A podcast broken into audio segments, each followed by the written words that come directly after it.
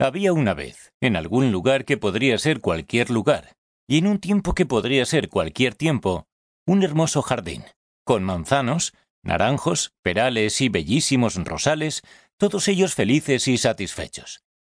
Todo era alegría en el jardín, excepto por un árbol profundamente triste. El pobre tenía un problema. No sabía quién era. Lo que le faltaba era concentración, le decía el manzano. Si realmente lo intentas, podrás tener sabrosas manzanas. ¿Ves qué fácil es? No lo escuches, exigía el rosal. Es más sencillo tener rosas. ¿Y ves qué bellas son? Y el árbol, desesperado, intentaba todo lo que le sugerían, y como no lograba ser como los demás, se sentía cada vez más frustrado. Un día llegó hasta el jardín el búho, la más sabia de las aves, y al ver la desesperación del árbol, exclamó No te preocupes. Tu problema no es tan grave. Es el mismo de muchísimos seres sobre la tierra. Yo te daré la solución. No dediques tu vida a ser como los demás quieran que seas.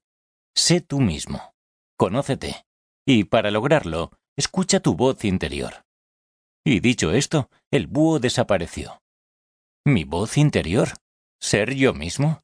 ¿Conocerme? se preguntaba el árbol desesperado, cuando de pronto comprendió.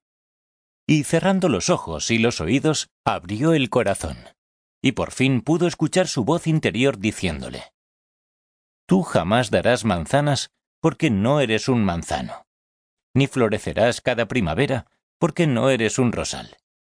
Eres un roble, y tu destino es crecer grande y majestuoso, dar cobijo a las aves, sombra a los viajeros, belleza al paisaje. Tienes una misión, cúmplela. Y el árbol se sintió fuerte y seguro de sí mismo y se dispuso a ser todo aquello para lo cual estaba destinado. Así, pronto llenó su espacio y fue admirado y respetado por todos. Y sólo entonces el jardín fue completamente feliz. Yo me pregunto al ver a mi alrededor. ¿Cuántos serán robles que no se permiten a sí mismos crecer? ¿Cuántos serán rosales que, por miedo al reto, solo dan espinas? ¿Cuántos naranjos que no saben florecer? En la vida, todos tenemos un destino que cumplir, un espacio que llenar. No permitamos que nada ni nadie nos impida conocer y compartir la maravillosa esencia de nuestro ser. Démonos ese regalo a nosotros mismos y también a quienes amamos.